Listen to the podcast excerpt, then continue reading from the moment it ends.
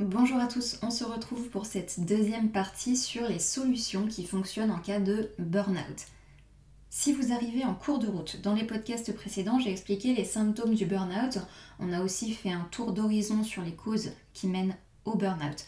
Jusque-là, certains d'entre vous se sont reconnus dans certaines situations que j'ai soulevées parce que ce sont malheureusement des situations de plus en plus euh, courantes euh, dans tous les secteurs de métier et mon objectif dans ces podcasts, c'est de vous donner des pistes pour que vous puissiez comprendre, anticiper et trouver des solutions pour ne pas vous orienter justement vers le burn-out. Dans le podcast précédent, on a parlé de la prévention. Et aujourd'hui, on va poursuivre sur cette fois la prise en charge quand il est trop tard et que la personne est déjà en plein burn-out. Donc là, euh, ce n'est pas votre cas, étant donné que vous êtes là avec moi à écouter ce podcast je vais vous parler du cas où la personne en burn-out ne peut plus du tout se gérer. Je préfère vous prévenir que ça va peut-être être un peu dur à entendre parce que je parle vraiment des cas graves de burn-out.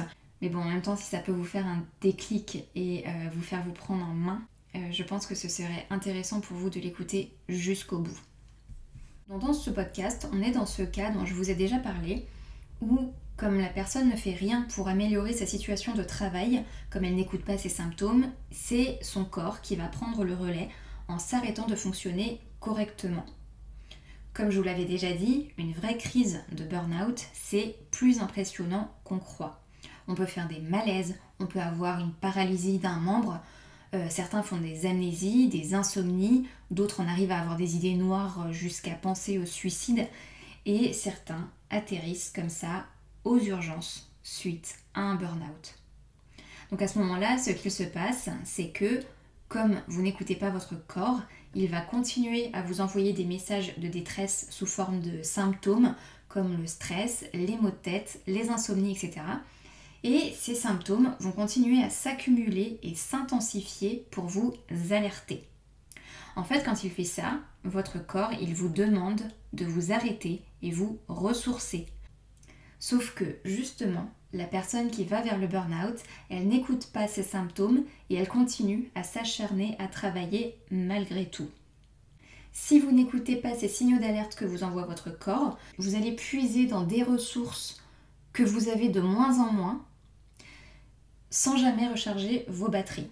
C'est comme le moteur d'une voiture. Si vous ne vous arrêtez pas pour mettre de l'essence alors qu'elle vous envoie des signaux d'alerte, vous aurez beau vous acharner à vouloir la faire avancer, à un moment, la voiture, elle va s'arrêter d'elle-même. Eh bien, le corps, c'est la même chose. Il a besoin de se recharger pour fonctionner correctement, et quand il n'a plus de ressources, il s'arrête, ou en tout cas, il dysfonctionne. On a vu que quand on fait un burn-out, il y a plusieurs causes différentes. On ne fait jamais un burn-out pour une seule raison. C'est toujours une combinaison de plusieurs facteurs. Donc pour sortir d'un burn-out, il faut travailler sur chacun de ces facteurs une fois qu'ils sont identifiés. Mais pour faire ce travail, il faut être reposé et avoir du recul sur la situation. Donc la première chose à faire en cas de crise, donc c'est le premier point de ce podcast, c'est de s'éloigner de la situation anxiogène. Que vous soyez en entreprise, en institution, à l'école ou euh, si vous êtes à votre compte, vous n'avez pas le choix que de vous arrêter en cas de burn-out. Pour le burn-out parental, on en parlera dans le podcast suivant parce que évidemment, je ne vais pas vous conseiller de vous éloigner de vos enfants. Euh, le burn-out parental, c'est particulier et c'est pour ça que ce sera un sujet à part. Donc s'éloigner, c'est la première étape de guérison parce que déjà ça va vous faire souffler, ça va vous reposer et ensuite la distance va vous permettre d'avoir du recul sur votre situation. Cette distance peut durer plusieurs semaines, voire plusieurs mois, donc il faut vraiment prendre cet arrêt très au sérieux. L'arrêt sera efficace uniquement si vous acceptez de vous détacher complètement de votre entreprise ou euh, de votre institution. On ne guérit pas du jour au lendemain d'un burn-out, il faut accepter ce temps et il faut accepter de lâcher prise sur soi et sur les autres. Si vous continuez à discuter avec vos collègues pendant votre arrêt, vous aurez toujours un pied dans votre travail et ça risque de parasiter votre guérison. Ensuite, donc c'est le deuxième point, qui dit arrêt dit consultation chez un médecin. Le médecin, c'est la première personne que vous devez aller voir en cas de crise de burn-out parce que c'est lui qui a le pouvoir de vous prescrire un arrêt de travail. Alors à la base, les médecins ne sont pas formés pour traiter le burn-out sur le long terme. Euh, le médecin, il est surtout là pour vous mettre à l'arrêt le temps de guérir et vous orienter vers un psychologue. Certains médecins vont vouloir vous prescrire des antidépresseurs parce que bah, ils ne peuvent pas faire grand chose d'autre. Il ne peut pas vous suivre, vous accompagner toutes les semaines, euh, mais évidemment ce n'est pas la solution. Le repos et les antidépresseurs ne sont pas des solutions, ce sont juste des moyens de vous aider à vous calmer pendant que vous vous faites accompagner pour vous sortir de la situation qui vous a mené au burn-out. Si vous prenez juste des antidépresseurs sans faire de travail derrière, non seulement ce ne sera pas efficace, parce qu'entre nous, je ne vois pas comment un médicament peut arranger votre situation de travail, mais euh, en plus, vous risquez d'avoir des effets secondaires comme des prises de poids, euh, de la fatigue, des pertes de mémoire, des sauts d'humeur, etc. Et au final, votre problème de burn-out, eh ben, il sera toujours là. C'est un peu comme quand quelqu'un se blesse physiquement, le médecin il va souvent d'abord calmer la douleur en donnant un antidouleur et ensuite il va guérir la partie du corps qui est blessée, euh, opérer, mettre un plâtre, etc. Et ça prendra du temps. Mais si vous prenez juste l'antidouleur sans guérir la plaie derrière, elle risque de ne pas guérir. Et pire encore, elle peut s'aggraver. Avec le burn-out, c'est un peu pareil. Si vous ne travaillez pas sur la source du problème, vous risquez de retomber dans le burn-out dès vos premiers jours de reprise. Donc il est très important de comprendre que le médecin peut vous mettre au repos, mais qu'il ne pourra pas vous guérir du burn-out. Alors ensuite, troisième point, quand vous avez vu un médecin, que vous êtes en arrêt, et si vous êtes en capacité de communiquer avec votre entourage, vous pouvez parler de votre situation à vos proches vos proches peuvent avoir un certain recul sur la situation et leur point de vue peut être intéressant, mais il faut surtout qu'ils vous soutiennent et dans l'idéal qu'ils vous fassent changer les idées. Moi j'appelle ça avoir des alliés. Et si c'est quelqu'un de votre entourage qui fait un burn-out, le mieux que vous puissiez faire vous, c'est euh, de le soutenir, d'être là pour lui ou pour elle, et de l'aider à déconnecter si vous le pouvez. Alors pour le quatrième point, arrivé à ce stade grave du burn-out, l'aide extérieure d'un psychologue est nécessaire. Sauf que en général, la personne n'est plus en capacité de faire la démarche et c'est pour ça que euh, je vous encourage à ne pas attendre la crise pour aller consulter. Tout comme le repos d'ailleurs, c'est plus sain de s'imposer des jours de repos de temps en temps plutôt que d'attendre que euh, votre corps le décide à votre place en s'arrêtant de fonctionner correctement. Alors certains vont dire que euh, c'est facile à dire quand on n'a pas le choix dans certains métiers, comme euh, bah, les soignants ou les agriculteurs. Alors oui, bien sûr, j'entends, mais euh, quand vous allez vers le burn-out et que vous ne trouvez pas un moyen de vous ressourcer, et eh ben, le repos, il sera de toute façon imposé par votre corps et vous risquez de tout perdre. Il faut choisir en fait entre perdre des choses pendant quelques temps pour que ça aille mieux petit à petit et tout perdre un jour de manière très brutale parce que vous avez refusé de trouver un moyen de vous reposer un peu de temps en temps. Ce qui m'amène au cinquième point, c'est le cas où la personne en burn-out est hospitalisée.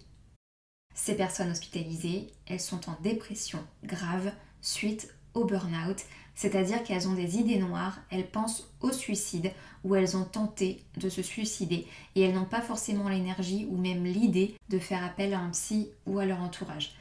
C'est arrivé, par exemple, dans certaines entreprises où les salariés subissaient du harcèlement moral et se sont suicidés. Ça arrive aussi chez les enseignants, ça arrive chez les soignants, ça arrive chez les agriculteurs.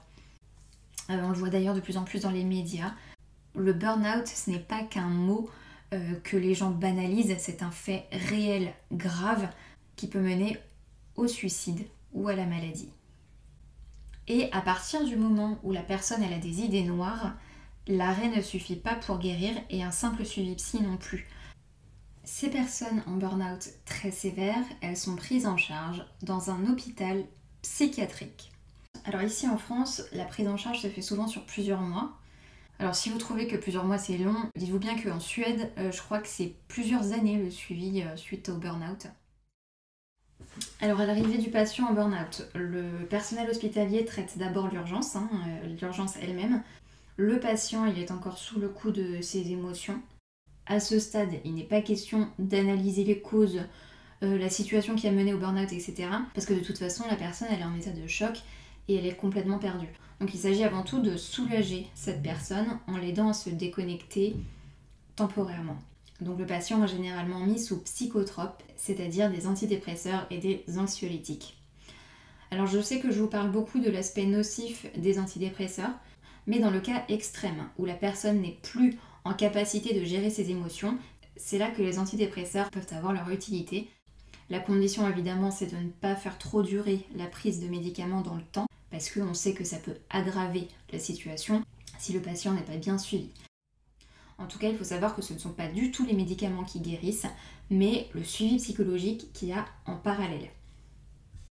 Une fois que le patient est apaisé, le psychiatre ou le psychologue va l'écouter et l'accompagner pour l'aider à guérir.